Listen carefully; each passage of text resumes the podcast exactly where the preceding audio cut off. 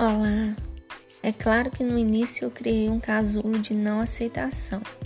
Afinal, ninguém fica de boa com um aneurisma aos 24 anos, né?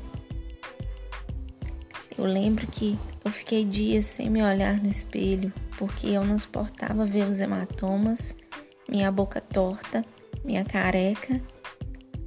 Aquela pessoa no espelho não era mais eu. E eu ainda fazia pergu a pergunta errada: Por que Deus deixou isso acontecer comigo?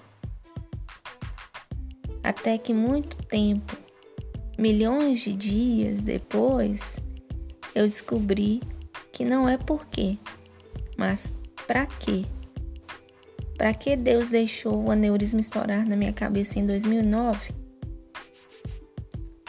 Essa resposta eu já sei mas vocês saberão lá pela 17 temporada, porque a minha vida é uma novela, né?